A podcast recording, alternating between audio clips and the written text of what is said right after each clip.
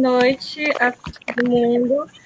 É, primeiramente, eu quero agradecer quem está presente, tanto a Tion Alice Tucumã por ter aceito o nosso convite para essa mesa, quanto por quem está nos assistindo, em nome de toda a comissão da Semanax. É, esse é o terceiro dia, e a semana esse ano tem como tema Em Defesa da Ciência, Memória e Teoria em Prática nas Ciências Sociais. E as pessoas que integram essa mesa, que chama Entre o Trator e o Veneno, as lutas dos povos indígenas do Brasil, são Tucumã Pataxó, que é comunicador indígena na mídia índia oficial, é, diretor de comunicação da AGIP, que é a Associação de Jovens Indígenas Pataxó, tem um canal no YouTube, cursa gastronomia pela Universidade Federal da Bahia, a Etião Capiberi, que é professora do Departamento de Antropologia aqui do IFISH da Unicamp. Desde 1996, ela desenvolve pesquisa de campo entre os Palicur, que vivem na fronteira entre o Brasil e a Guiana Francesa e Alice Patachó, que é ativista, palestrante e comunicadora indígena, apresentadora do canal Noé e cursa bacharelado interdisciplinar em Humanidades pela Universidade Federal do Sul da Bahia. Cada participante vai ter 20 minutos de fala e quaisquer questões ou comentários que vocês tenham, vocês podem mandar aqui pelos comentários, tanto pelo YouTube quanto pelo Facebook, que eles serão lidos e comentados pela mesa no final das falas, tá bem? É, Tucumã, por favor. Boa noite a todos. É... Sou Tucumã Pataxó. É... Sou do povo Pataxó do extremo sul da Bahia, aldeia Pataxó de Coroa Vermelha. Tenho 21 anos. Sou comunicador no Mídia Índia, diretor de comunicação na JIP e uma jovem liderança e influência indígena também. E estou aqui um pouco para falar né, dessas questões, das questões indígenas, da mais relacionada agora nesses últimos tempos. Estamos lidando aí com essa queimada no Pantanal, para quem diz assim, para quem pensa, né? Ah, o Pantanal fica tão longe de onde você você mora, mas a gente sabe que essa queimada não prejudica só quem mora no Pantanal, né? Não prejudica só quem mora, pode ser queimada no Pantanal, pode ser queimada na Amazônia, pode ser queimada aqui. Ela prejudica não só um povo, mas prejudica todos, todos vocês também. O Pantanal, vamos dizer assim, é... o Pantanal não é como o, o nosso o nosso presidente falou ontem, né? Não é, não, não é só porque ele é úmido que não queima. E o Pantanal já foi queimado mais de.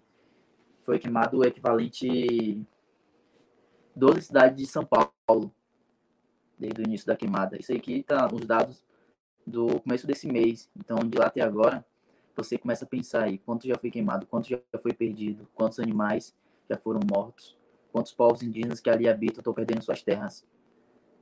E quanto, quanto poluição o mundo está recebendo com isso tudo. E ainda tem gente que tem coragem de dizer que o indígena é que coloca fogo nas suas terras para poder ter como meio de sobrevivência. A gente está aqui há mais de, de 500 anos de resistência. Estamos aqui desde 1500, ou antes de 1500. E para você ter ideia, quanto que foi perdido de lá para cá, né? Mas não foi o indígena que fez isso. Não foi o indígena. São queimadas feitas pelo homem branco, pelo Thierry. Então você começa, você começa a pensar, né? A gente começa a analisar esses fatos. Estamos aqui falando hoje sobre essas questões, né? De, de da poluição, do, do que está causando no mundo, tudo mais. Então, é, vou deixar uma pergunta para vocês aí. Eu quero desde já pedir desculpa, né? Pelo, pelo tempo, porque eu infelizmente vou ter que sair antes da, do debate começar, assim como que minha fala acabar por, por outros fatores também que eu tenho, tenho outra coisa marcada para daqui a pouco mais. Mas vou deixar uma pergunta para que vocês, vocês, indígena ou não indígena, respondam, principalmente do não indígena. O que que o indígena significa como é, proteção do meio ambiente para você? Para você, pessoal, uma pergunta pessoal. Quero saber a sua opinião quanto a isso, né? Quero saber a sua opinião para gente começar, para vocês começarem o debate logo mais. Qual é o significado, o que o indígena significa na questão de preservação ambiental para você? Porque essa pergunta é super importante, né? Como a gente está lidando com isso desde ontem nas redes sociais, depois da, da fala do presidente, né? Então, muitas pessoas apoiam o que ele fala, mas sem conhecer. É, então, é dessa, desse, desse tipo de coisa que a gente vem lidando, né? Desse, desse tipo de, de atitudes que a gente vem lidando não é de agora, desde 500 anos atrás, 520 anos atrás. Somos povos de resistência. Temos hoje em dia, não é cerca de 10% dos povos indígenas que tinham em 1500.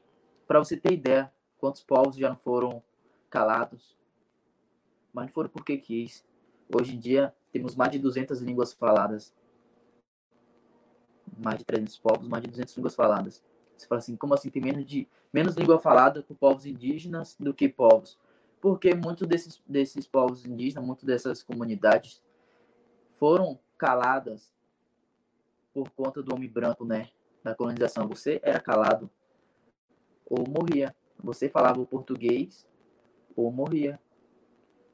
Você não tinha uma escolha, ah não, eu quero falar minha língua e pronto, acabou não. Eles não queriam nem saber você falando a sua língua. A língua do meu povo é o Pachurran, uma língua que foi é, acordada, né, porque estava adormecida. Começou um projeto de pesquisa em 1998. Só foi colocado em prática dentro das escolas indígenas, com cerca de menos de mil palavras no dicionário de Pachurran, em 2003. A comunidade e as comunidades das principais aldeias tiveram acesso a esse é, essa apostila em 2003, para você ter ideia. Quanto tempo não se passou de língua adormecida de um povo, né? As pessoas falam assim: ah, você não fala a, a língua do seu povo, então você não é indígena. Tem todo um estereótipo voltado ao ser indígena, né? Que a sociedade impõe. Muitas das vezes a sociedade impõe esse estereótipo porque aprende isso dentro das próprias escolas. Até nas universidades isso ainda é passado, algumas desses estereótipos. E o que a gente, como influência indígena, como jovem liderança, como ativista, fazemos nas redes sociais? Muitas pessoas perguntam assim: o indígena com telefone, o indígena com acesso à internet, para que você quer isso? Você não é mais indígena por conta disso. Não. É aí que está a diferença. Fazemos a diferença por conta disso. Somos a diferença por conta disso. Porque é aqui que mostramos quem realmente somos. Mostramos como é a nossa cultura, o que estamos passando. E vocês aí têm a oportunidade de conhecer a verdadeira história dos povos indígenas contada por um indígena e não contada por um livro que muitas das vezes é escrito por um branco. Porque o verdadeiro conhecimento não se, para, não se passa fora de sua casa, se passa dentro. Você tem o conhecimento do que está acontecendo dentro da sua comunidade, você pode contar aquilo que está acontecendo ali dentro. Então é por isso que, que hoje estamos aí na, nos veículos de comunicação para poder é, ter a voz ativa dos indígenas, a voz dentro das suas comunidades, fora das suas comunidades, aqueles indígenas que moram na cidade. Hoje em dia eu moro na cidade, por exemplo. Eu estou aqui na minha comunidade agora, mas por questão da pandemia. Mas se tivesse tudo normal, eu estaria agora em Salvador, provavelmente terminando o final de um semestre é, porque eu estudo gastronomia, eu saí da minha comunidade em 2018 e com isso fui para a cidade grande. É uma vivência totalmente diferente da nossa comunidade. É uma vivência totalmente diferente é, você morar aqui na, na, na, aldeia e você ir para a cidade grande. Então, é, é, então você começa a, a, perceber isso, sabe? Quando você chega na cidade grande, primeiramente tem um preconceito, tem um olhar diferente porque você é indígena, né? Quando você se apresenta, principalmente, as pessoas te olham de cima para baixo e começam a te observar, querer questionar. Você tá vestido, você não é indígena. Você tá isso, você não é indígena. Então tudo começa toda essa questão, né? E a gente fala, né? Estamos saindo da nossa comunidade não porque queremos, mas porque é, queremos trazer o melhor para ela, né? Mas de forma alguma queremos sair dela fala assim, não quero me livrar da minha comunidade, vou morar fora, vou morar na cidade, não. Eu principalmente sou eu, eu não, não gosto da cidade grande, porque não sei se é porque eu me adaptei à minha comunidade, no caso de ser pequena, ter árvores, ter espaço, ter a nossa cultura aqui dentro da comunidade também.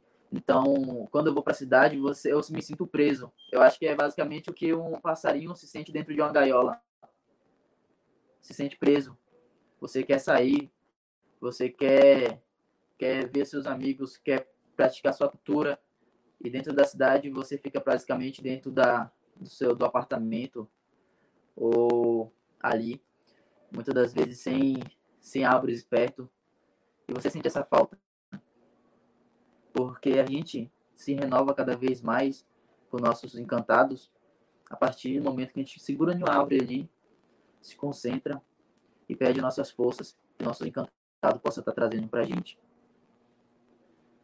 A natureza faz parte da gente. Não é só a natureza para a gente, é a mãe natureza. É ela que nos traz força. É ela que no, nos traz vida desde sempre. Não é só uma árvore. Para muitas pessoas é só uma árvore. Derrubou. Muitas vezes nem planta outra.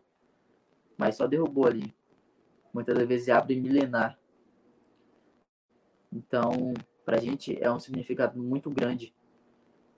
É uma representatividade que nossos antepassados pôde plantar aquela árvore, pôde cultivar ali, passou por ali. Então, vocês começam a. A gente começa a falar assim para vocês terem uma ideia, né? Muitas das vezes vocês não conhecem a cultura indígena. Então, esse espaço eu quero até agradecer. Muito obrigado por, por pelo convite. Eu estou muito feliz. Estou triste também pelo fato de não poder ficar mais. Mas muito obrigado, porque é desses espaços que a gente precisa, dessas oportunidades de conversar com vocês aqui, de vocês estar aprendendo um pouco mais da nossa cultura, mesmo pela internet, né? Mesmo de longe, mas vocês estão aprendendo, estão podendo ouvir o indígena, né? Para falar da sua cultura. E hoje eu faço gastronomia. Eu estudo o que eu gosto. Eu gosto de, de, de, de aprender. Eu gosto de aprender o alimento, porque o alimento pro, pro indígena, ele não é só, ele não só alimenta o corpo, mas alimenta a alma. Ele é um alimento sagrado. Temos nossos pratos típicos, os nossos pratos para os nossos rituais, o significado de cada prato. E é isso que eu quero fazer dentro da gastronomia. Esse diferencial que eu quero trazer para as pessoas. Eu quero mostrar que não é só um alimento. Não é só um alimento para você encher a barriga e ficar ali, descansar, não. É um alimento que vai alimentar sua alma primeiramente, depois seu corpo. Porque para a gente é isso. Para a gente não é só um alimento. Tem o seu significado. Temos o peixe assado na folha da patioba. O peixe não traz força. A patioba é nosso sagrado que é uma folha de uma palmeira, que é uma culinária tradicional do povo patechó. Imagine aí, 300 povos. Quantas culinárias diferentes não tem nesses 300 povos? O meu sonho é poder conhecer cada um desses povos e aprender com eles. Esse nosso tupão permitiu, ainda vou realizar esse sonho. Para quando conhecer esses 300 povos, aprender com eles, ter representatividade de 300 povos ali na culinária. Porque o indígena, é, não é indígena só. É, é, tanto que a gente chama um outro de parente, né? Você chega em um, em um evento indígena, você vai ver, a gente, a gente não conhece o outro parente, a gente não conhece de onde, muitas vezes, de onde ele veio até, né? São 300 povos, gente. A gente não lembra tudo na cabeça, a gente não, não guarda tudo assim tão rápido. Mas, ao mesmo momento, a gente chega, pra, a partir do momento que a gente chega, cumprimenta aí, parente, tudo bem com você? Chama de primo também. Porque essa ligação que a gente tem de resistência, principalmente, né? Porque quando a gente precisa, não é só um povo, não é só vários, são 300 povos, viram um povo só. Desses 300 viram um só, porque somos da resistência. Então, é, acho que é meu, meu pouco conhecimento que eu tenho, né? Tô deixando aqui para vocês. E não sei se nossa mediadora quer falar alguma coisa, quer perguntar alguma coisa que eu acabei não falando, mas fique à vontade nesses poucos minutos que resta aí. E é isso.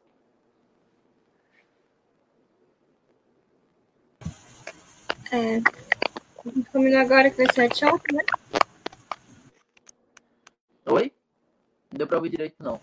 Você já terminou sua fala, Takuma? Já, pode, pode complementar. Aí, tá bom, então pode ir, Tchau, por favor. Bom, é, boa noite a todas e todos que estão acompanhando, que vão acompanhar em outro momento. Né? Eu, eu agradeço o convite à Semanax, é, a participar da Semanax, a comissão organizadora, e cumprimento o Tucumã, gostei muito de ouvi-lo, né? Foi um prazer.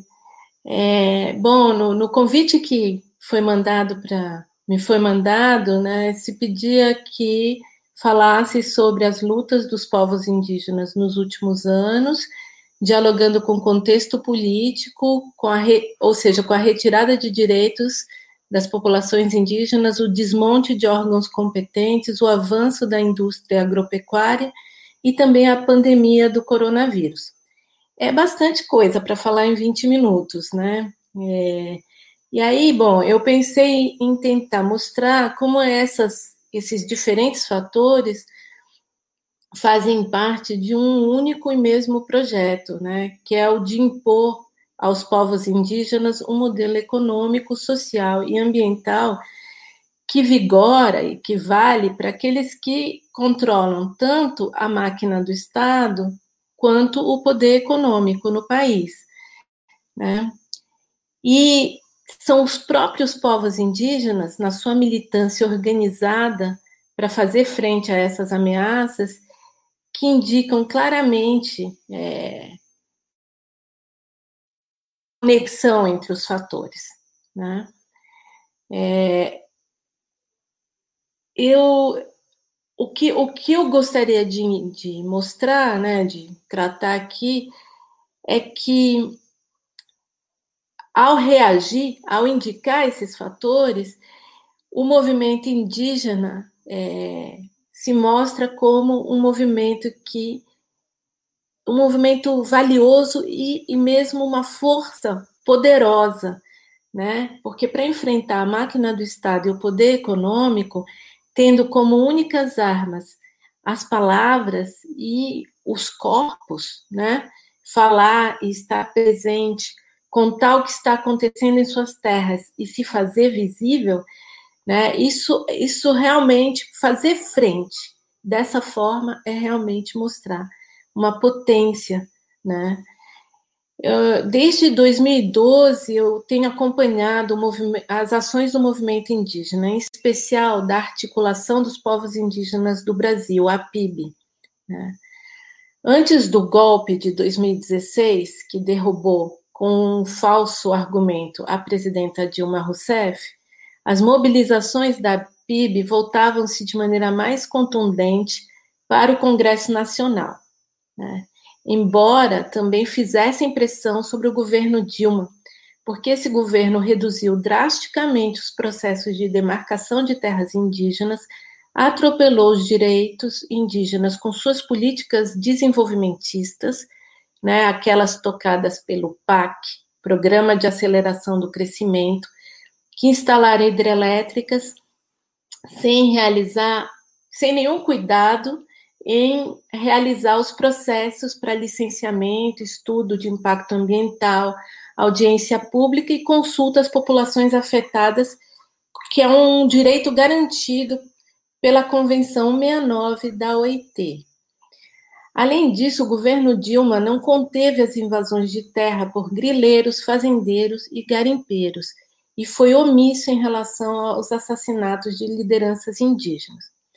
Mesmo assim, o inimigo mais perigoso naquela época não era o executivo, né? não era o executivo nacional, a presidência. Porque, a despeito dessa política de governo francamente desfavorável aos povos indígenas, a máquina do Estado seguia.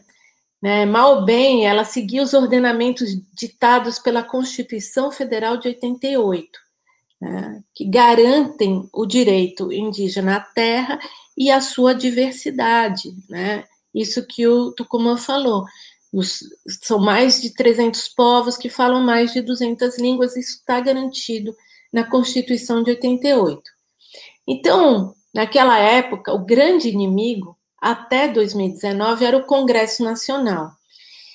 É, o ataque aos direitos indígenas era promovido pela bancada ruralista, também conhecida como Bancada do Boi, um grupo formado por deputados e deputadas defensor, defensores do agronegócio e do latifúndio, que na legislatura de 2014 a 2018 contava com 207 dos 513 parlamentares da Câmara de Deputados essa força ainda era potencializada por seus aliados, que estavam nas outras bancadas, sobretudo na bancada da bala, formada por parlamentares financiados pela indústria de armas e munições, e a da Bíblia, composta por deputados e deputadas vinculados à Igreja Católica e às igrejas evangélicas que se unem em pautas conservadoras. Né?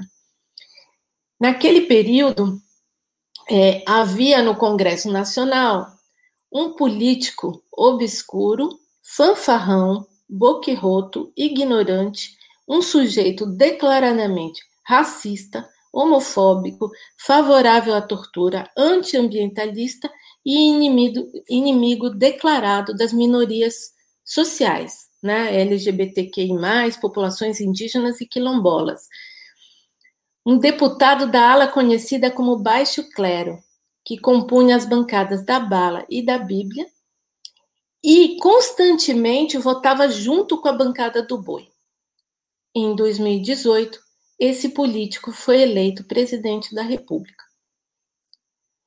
Já na campanha eleitoral, é, se anunciava o que vinha pela frente.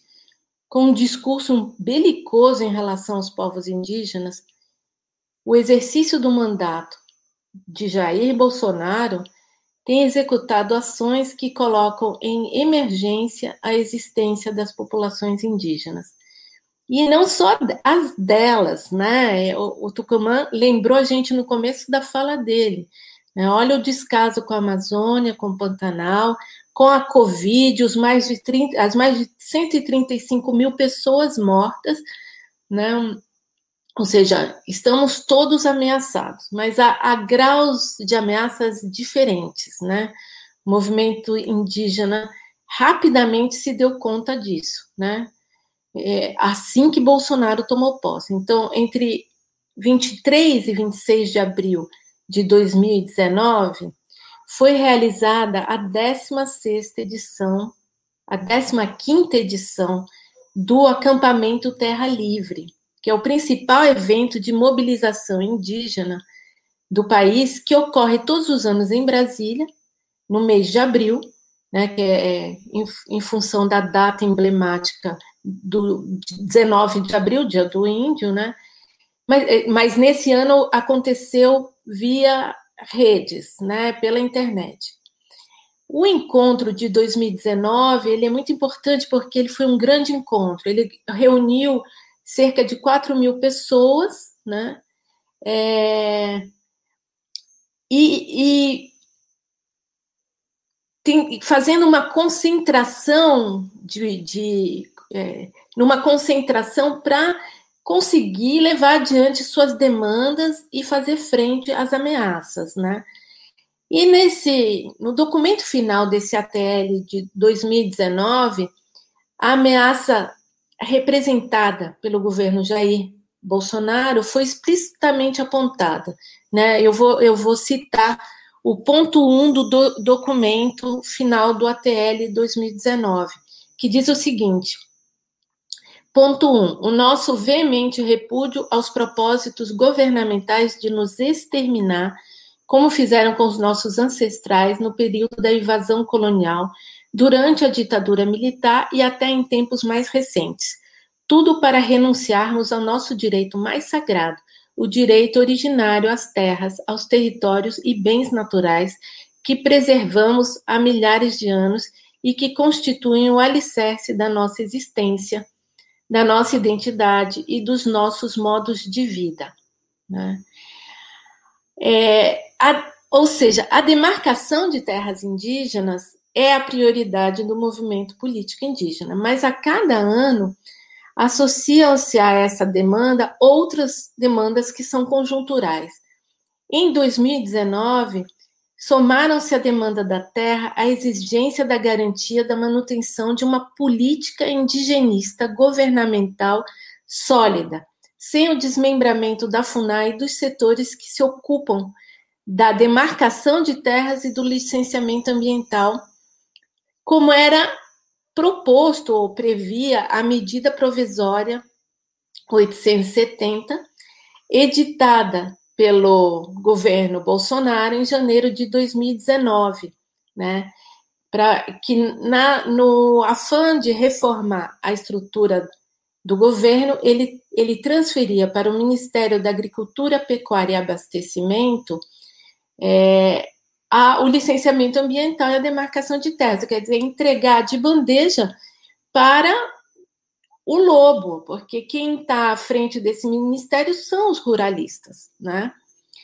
Bom, é, em 2019, né, esse movimento, o movimento indígena também produziu uma coisa muito interessante, que foi a primeira marcha das mulheres indígenas. Né? Essa marcha reuniu cerca de duas mil mulheres, foi programada para coincidir com a Marcha das Margaridas. O que, é a Marcha das Margaridas? É uma grande, uma enorme mobilização social que acontece desde 2000 né, e que reúne é, milhares de mulheres camponesas, sem terra, quilombolas, agricultoras, é, ribeirinhas, das florestas, né? O ativismo da Marcha das Margaridas é construído a partir da intersecção entre gênero e terra. Quando as mulheres indígenas se associam à Marcha das Margaridas, elas sinalizam também uma aproximação entre suas pautas e as pautas das margaridas. Né? Observando esses dois encontros, o ATL e a primeira marcha de mulheres indígenas, é possível perceber que uma das estratégias para se tornar visível, né, tornar as questões indígenas visíveis, estão concentradas nas marchas e nas ocupações de espaços públicos. Né? O que são as marchas? As marchas são caminhadas realizadas nas vias de acesso.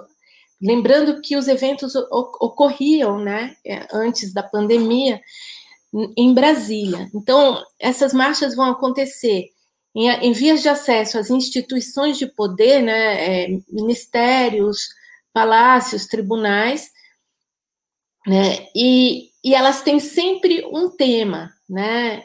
No ATL de 2019 ocorreram duas marchas muito importantes. A primeira é, foi, teve como local de concentração o STF, né, onde foi feita uma vigília com o objetivo pontual de reivindicar a manutenção da tese do indigenato, quer dizer, o direito originário à terra indígena, e a exclusão definitiva da acolhida da tese do fato indígena, né, conhecida como marco temporal, uma tese absurda que estabelece que a reivindicação de uma terra indígena tem que estar atrelada à comprovação da ocupação da terra pela, pela população que a reivindica no dia da promulgação da Constituição, 5 de outubro de 1988 ou que se comprove que a população que não estava nessa terra porque foi expulsa violentamente da terra, né? E que é, por, e, e, por esse, mas precisa provar com documentos, com processos, com é, todo um levantamento histórico sobre isso, né? Então, e a segunda marcha importante dessa ATL, ela aconteceu no encerramento, né? é, e foi para o Ministério da Justiça para fazer pressão para que a responsabilidade pela demarcação não, pass, não, não passasse do Ministério da Justiça para o Ministério da Agricultura, Pecuária e Abastecimento. Né?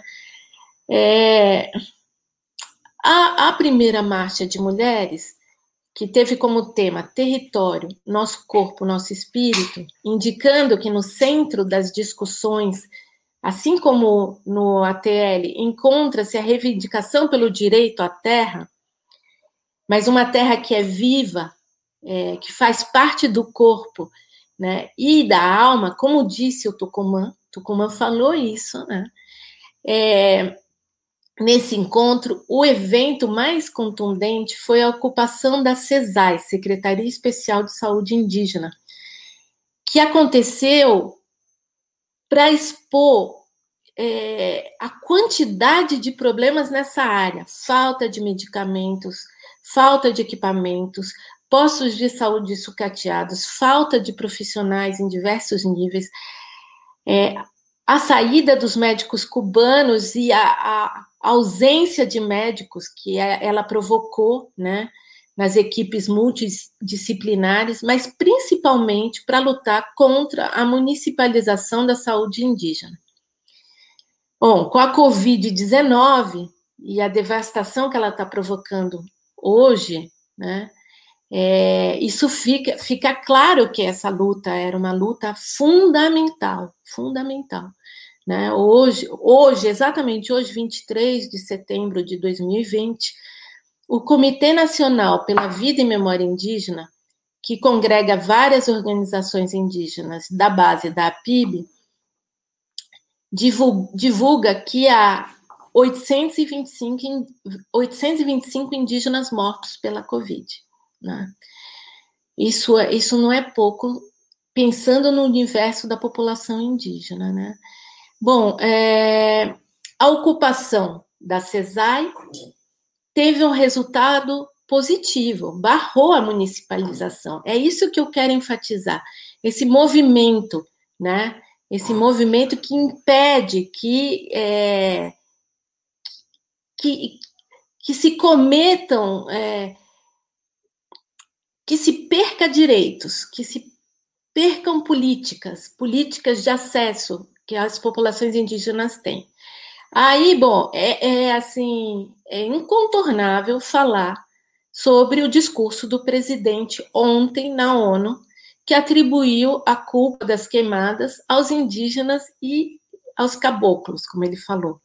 Né? É tão impressionante, mas não, é, não quero me focar nisso. Eu, eu, o que eu percebo desse discurso, que foi menos petulante e menos agressivo que o discurso que ele fez o ano passado no mesmo evento, em que ele distratou publicamente o grande líder Raoni, né? Esse discurso, na verdade, é uma resposta às dificuldades relacionadas ao descaso com o meio ambiente, ao crescimento desenfreado das queimadas e desmatamento e das violências contra as populações indígenas né? Que é sabido, são as populações que mais protegem a natureza pelo seu modo de vida, né? Então, a diplomacia internacional sabe o que está ocorrendo no Brasil. Não é só pelos dados do INPE e pelas informações geradas pelos satélites, é também pela ação do movimento indígena. Uma delas, muito importante, foi a Jornada Sangue Indígena, Nenhuma Gota Mais, realizada pela PIB entre 17 de outubro e 20 de novembro do ano passado, né, quando uma comitiva formada por cerca de sete lideranças indígenas fez uma jornada de 35 dias, passando em 12 países, 18 cidades da Europa e relatando, entre outras coisas, como suas terras e as florestas brasileiras estavam sendo devastadas pela total falta de controle do governo federal sobre as ações de grileiros, fazendeiros e garimpeiros. Para encerrar, à medida que, que essa ação da PIB, né, assim, aquilo que dá medida, melhor dizendo, que essa ação da PIB surtiu efeito e incomodou, e está incomodando, está no discurso é, bola baixa, crista baixa e crivado de mentiras do presidente Bolsonaro na ONU ontem, mas também e sobretudo no ataque direto que o general Augusto Heleno, atual ministro-chefe do GSE, Gabinete de Segurança Institucional, fez na semana passada a PIB. Né? O general disse assim: vou abrir aspas. A articulação dos povos indígenas do Brasil está por trás do site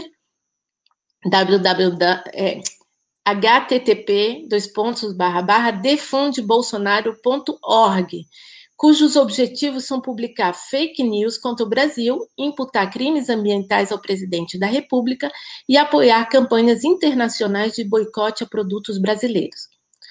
Olha, Apesar da desigualdade de forças entre esses dois lados, o que eu percebo é que a energia e a fortaleza do movimento indígena é indiscutível.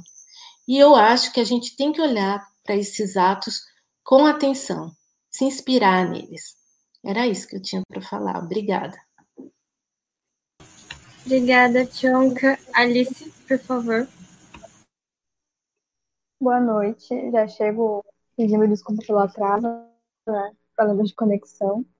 Mas é, acompanhei uma parte da fala da nossa parente, né? E, e pensando nessa questão da nossa luta, né, de como a gente tem hábito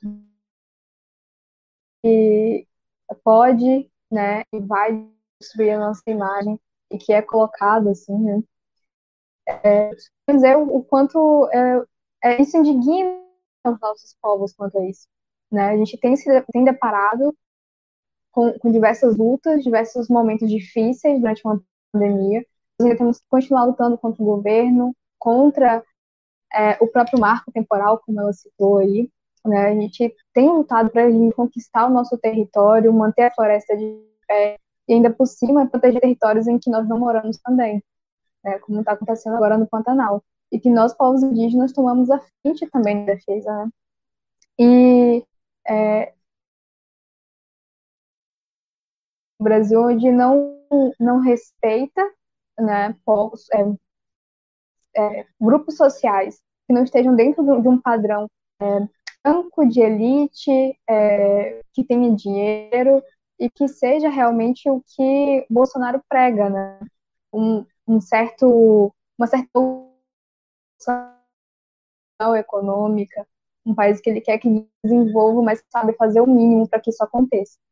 A gente tem se deparado com diversas situações e que mostram que o futuro do Brasil não é dos melhores. Aí a gente tem lutado muito contra isso.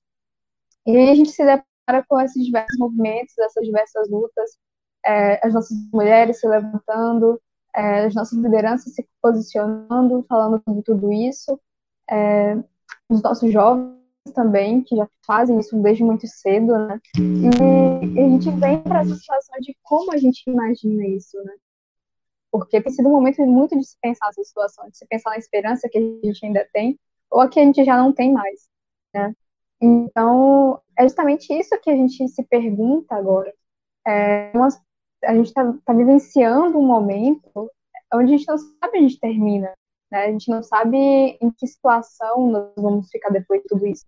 Nós somos o maior grupo de risco do Brasil, né? Como a, a gente falou, muitos indígenas já morreram, muito, a maioria deles nossos anciões, nossa sabedoria, né? E a gente ainda se depara com, com tudo isso falar. A gente se depara com tudo para lutar, para chorar ao mesmo tempo. Né? São 158 polos afetados, né?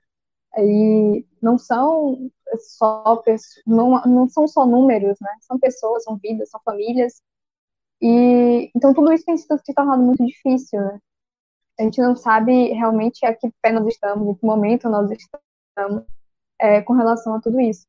E aí a gente se depara com esse tipo de fala, não só do Bolsonaro blasfêmia contra as nossas, nossas organizações, que tanto fazem, não só pelo nosso povo, mas pelo, pelo Brasil, enfim. E a gente tem que se colocar, se posicionar diante disso também, né? É uma vergonha a gente saber que Bolsonaro vai para a ONU discursar contra o próprio povo, né? Contra os nossos povos, para falar tamanho absurdos, né? Quando a gente já sabe a verdade, quando a gente já, já contou para todo mundo, todo mundo já tem ciência de que esses incêndios são criminosos, com a intenção justamente de quem ele defende, né? Justamente para proteger pessoas que ele está apoiando. São latifundiários, são pessoas que querem fazer uso dessa terra para destruição, né? Ação em massa, para criação de gado, que são que para piorar a situação, né? não ficam no Brasil. São coisas que vão ser levadas para o exterior enquanto o nosso povo passa fome. Então a gente, a gente tem que pensar muito nisso. Eu acho que é, é, é um momento em que eu tenho analisado muito essa questão de como a gente se vê agora, como a gente se posiciona e de como isso tem se tornado tão difícil, né? Já encerrou sua fala, Alice? Já. Tá bom, então Ainda não chegaram muitas perguntas, na verdade só chegou uma, é, do Márcio Ferreira pelo YouTube. quais os organismos nacionais e internacionais que podem ser associados e que possam tomar alguma ação para preservar e tentar conter a devastação das nossas florestas? É, se talvez seja interessante inverter a ordem da mesa, mas vocês que sabem.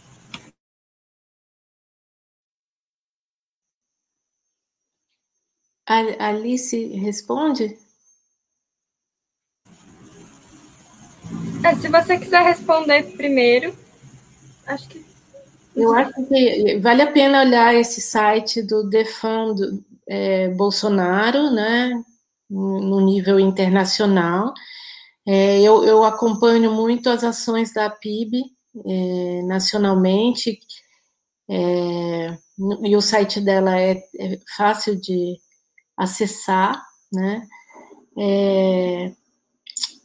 E, bom, enfim, não, não, eu não sei indicar muitos órgãos nacionais e internacionais sobre a questão da preservação das florestas, mas sei que o Sebastião Salgado, o fotógrafo, tem uma ação forte, então vale a pena procurar pelo nome dele e ver por onde vai, né? É, a Greta Thunberg internacionalmente, né? Enfim, é, é isso, eu não não tenho, não, não tenho como oferecer indicações, se a Alice tiver. Alice, quer comentar alguma coisa? Eu não estou conseguindo ouvir vocês muito bem. Vocês conseguem me ouvir? Sim, dá para ouvir. Você ouviu a pergunta que a gente recebeu? Aqui no chat. É, então, então, é, é justamente né, a gente acompanhar as organizações, principalmente as organizações indígenas, né? Eu acho que a gente tem que crescer muito o nosso movimento. E muitas pessoas não estão cientes é, né, das nossas organizações e do que a gente tem feito para mudar essa realidade. Eu acho muito importante a gente acompanhar, entender isso. É, a gente tem outras organizações que também estão juntos nessa luta, né? A gente acompanha tanto no Mídia Índia quanto na PIB, a gente consegue essas informações, esse pessoal que tem apoiado. E, e, e é, as organizações internacionais que estão ligadas à questão de preservação ambiental, né? Que, mesmo que indiretamente, têm participado dessas mobilizações, não só pela Amazônia, mas pelo Pantanal, é, pelo Cerrado em si, né? Então, acho que é isso.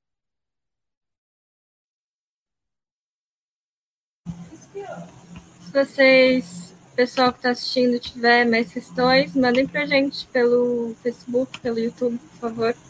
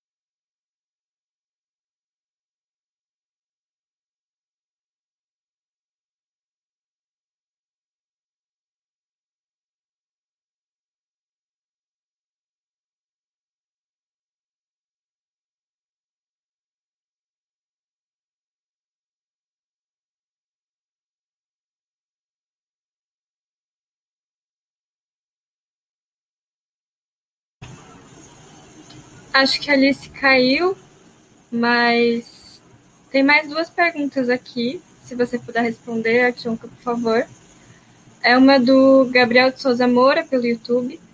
A desapropriação das terras invadidas e desmatadas é um meio institucional que funciona no combate do desmatamento? Quais as medidas que podem ser tratadas para conter a exploração genocida? E da Letícia Almeida. O que as pessoas não indígenas podem fazer na prática para somar na luta dos povos? Hum, a demarcação das terras indígenas é fundamental né? Só que agora, nesse momento, não está acontecendo nenhuma demarcação e as terras já demarcadas, né, e homologadas, ou seja, aquelas que estão garantidas de fato, elas estão sendo invadidas, né? Estão sendo invadidas e estão sendo é, desmatadas. Né? Há vários relatos de invasões. Isso começou em 2018, assim que acabou a eleição, é, as invasões de terra já começaram. Por quê? Na cabeça da, das pessoas, dessas pessoas, invadir é algo autorizado, já que o presidente é, disse que, que ia. Ele, ele fez um. Ele, ele falou assim que ele ia des, desmarcar, né? Desdemarcar a terra indígena Raposa Serra do Sol, que é uma terra indígena que ficou anos sob litígio, né? Porque ela, porque o, os fazendeiros que ocupavam a área onde é, é, uma terra indígena que fica em Roraima, né? Que, é, que tem vários povos, Taurepane, Macuxi, dentro dessa terra, e ela ficou anos em litígios judiciais, porque os fazendeiros que estavam lá dentro, que produziam arroz, mas pouca coisa, é, não queriam sair. Então, a grande dificuldade, é, depois de demarcar, é preciso, preciso demarcar, depois impedir que sejam invadidas as terras. E uma vez invadidas, desintrusar, quer dizer, expulsar os invasores. E para que isso aconteça, precisa ter vontade política do governo, né? O governo precisa agir né? Ele não está ele não tá agindo porque não é do interesse dele, não tem vontade política nisso. Né? É o mesmo que ele está fazendo com o IBAMA e com os órgãos de controle ambiental. Ele não, não controla o desmatamento, ele controla justamente aqueles órgãos que funcionavam para deter a entrada de garimpeiros em terras indígenas, deter madeireiros, a, extração ilegal de madeira, em unidades de conservação. Nada disso está sendo feito, é simplesmente é, simplesmente um do, cruzaram os braços para isso, porque a ideia é que é, desenvolvimento, o desenvolvimento na cabeça desse governo é, é um desenvolvimento que prescinde da natureza, né? prescinde da floresta. Eles, e aí, esse é um governo totalmente do atraso, porque a floresta é uma riqueza, né? Uma riqueza para o ar, para a produção de coisas econômicas mesmo, para a produção de coisas para a saúde, de fármacos, né? Então, esse é o governo do atraso, né? É, tem outra, é, o, que, o que se pode fazer na prática para somar na luta dos povos indígenas?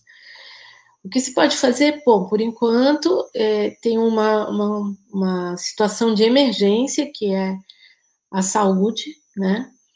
É, apoiar as ações do movimento indígena. Vocês podem apoiar entrando no site da PIB, entrando no site do, do ISA, lá dentro, do Instituto Socioambiental, tem uma página, tem uma aba que conduz direto para várias vários, eh, vários sites que é, com vaquinhas e financiamentos para as populações indígenas. No site da PIB você pode ajudar a, a organização como um todo, né? Acho que por aí consegue é, ajudar. E a outra coisa é, é ajudar a desmentir as mentiras, porque além de tudo, é, além de lutar contra todo tipo de violência, ainda tem que lutar contra as mentiras que são difundidas de órgãos oficiais. Isso, assim, realmente é, é, a gente chegou no fundo do poço, assim. Nunca vi uma coisa dessas. É, tem umas perguntas aqui. É, eu vou ler, tem mais uma pergunta do Zé Maria, que está aqui nos bastidores da nossa mesa. É, se os direitos indígenas são garantidos pela Constituição de 88, não configura improbidade administrativa pelo poder público? E outra do Gustavo Lufo pelo YouTube. A nível relevante de interlocução entre movimento indígena do Brasil e outros da América, não seria interessante pensar em uma força interamericana para se ter mais visibilidade internacional? A demarcação por força de, por força de leis internacionais é pensada? Então, respondendo à pergunta do Zé Maria, é... sim, é, é, improbidade administrativa, mas, mas quem é que vai? É, quem é que processa, né? Cada, cada medida que o governo toma contra os direitos indígenas, ela tem uma contraofensiva do movimento indígena com ações no Supremo, né?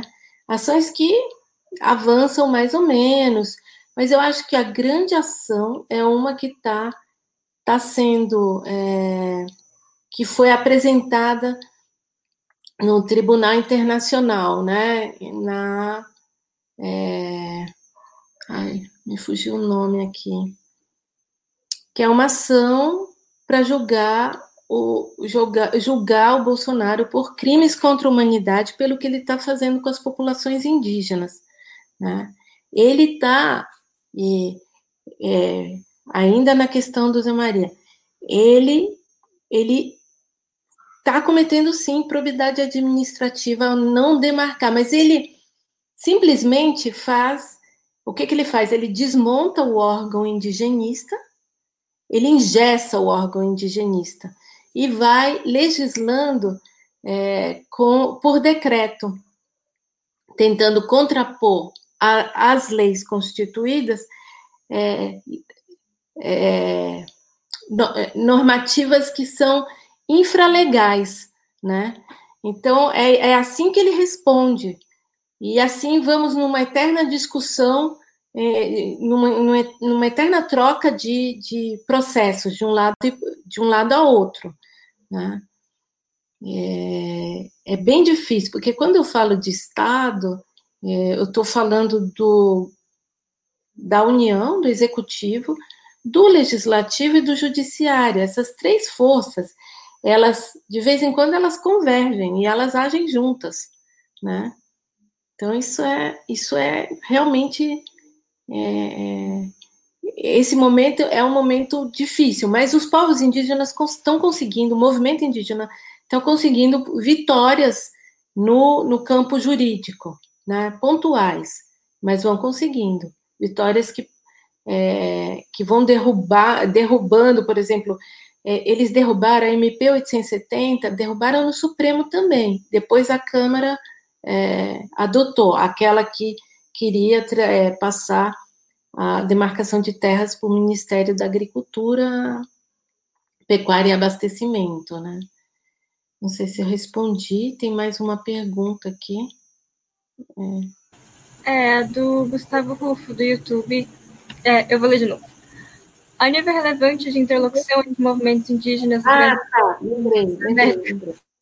É, é, então, eles estão eles estão conectados. Os movimentos indígenas do, do mundo todo estão reagindo, porque a, a, situação que a gente que os, que a gente que os povos indígenas estão vivendo no Brasil é uma situação que não é só do Brasil, né? É, onde tem é, interesses econômicos perto de é, comunidades tradicionais indígenas, é, essas comunidades estão sendo impactadas pelo mundo afora, né? Então tem, tem sim uma, umas trocas, né? E você vê pelas ideias que circulam. É, demarcação por força de leis internacionais, não, na verdade não precisa, porque a, a, a nossa lei, a nossa Carta Magna já garante aos povos indígenas o direito à terra, né? Então, o, o Estado tem que, o governo federal tem que demarcar, está lá, está posto no direito. Tanto, é, eu, eu, não sei se, no começo da minha fala, eu, eu, eu coloquei que o grande inimigo até 2019 dos povos indígenas era o Congresso Nacional. Por quê? Porque no Congresso Nacional eles estavam tentando fragilizar o direito à terra indígena, né?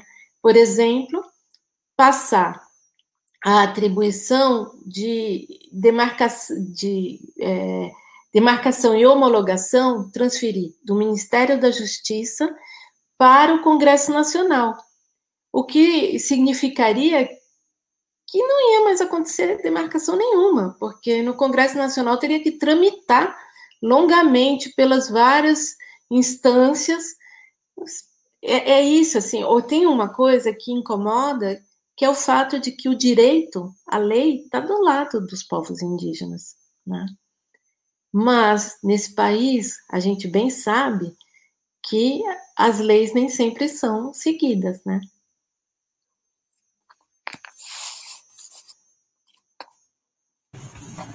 Tem mais uma pergunta do YouTube do Nicolas Pinheiro. Qual o grau de autonomia que a FUNAI tem na defesa dos povos indígenas sendo uma autarquia? Como o Bolsonaro pode intervir no funcionamento do órgão e de que forma tem feito isso? Pois é, ele tem o que ele é, o que ele tem feito é simplesmente desmanchado toda a política de, a, por exemplo, a política relativa. Como é que você faz um negócio desse? Primeiro, você estrangula financeiramente. Se não tem dinheiro, ou se tem e você não não faz uso do dinheiro, né, você não tem ação. E ele está fazendo ele está fazendo isso, por exemplo, com as políticas em relação aos povos indígenas em isolamento voluntário, chamados povos isolados, né?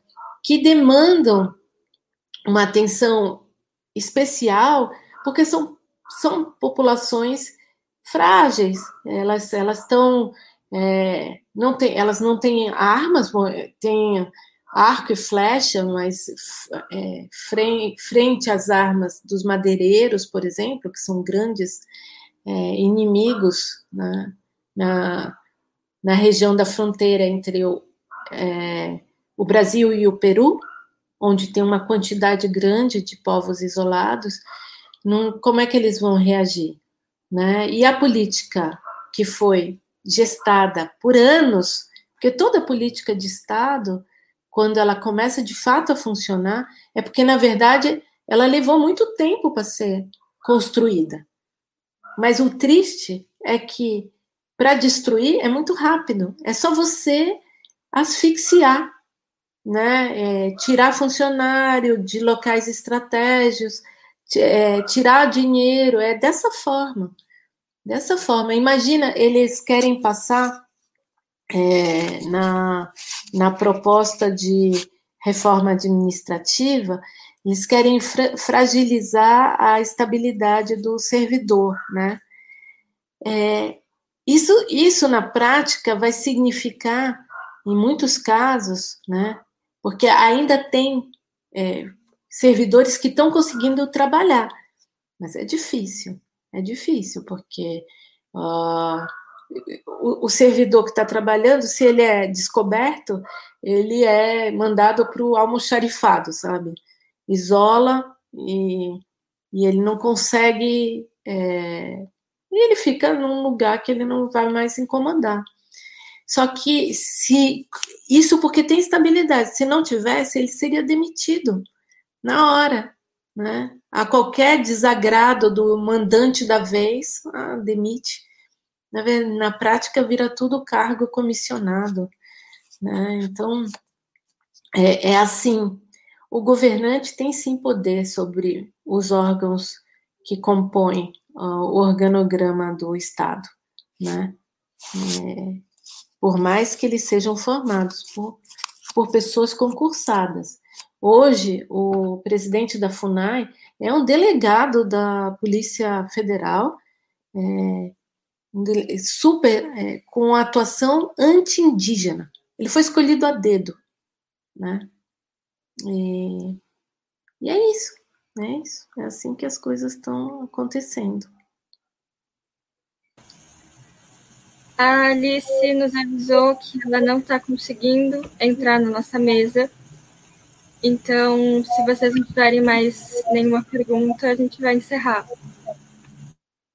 Que pena que a Alice, que a, a comunicação estava tão ruim. Bom, acho que não tem mais nenhuma pergunta, né? Aparentemente. Então, é, em nome de toda a comissão da Semanax, eu queria agradecer de novo é, você, Artion, Calice Tucumã, que não estão mais aqui com a gente na mesa, é, e a todo mundo que nos assistiu. Ah, essa mesa vai ficar disponível, gravada no canal do Fish. E a programação da Semanax continua até sábado, dia 3 de outubro. E ela está disponível no nosso Instagram e no Facebook e no nosso site também. Muito obrigada, viu? De nada, obrigada a vocês pelo convite.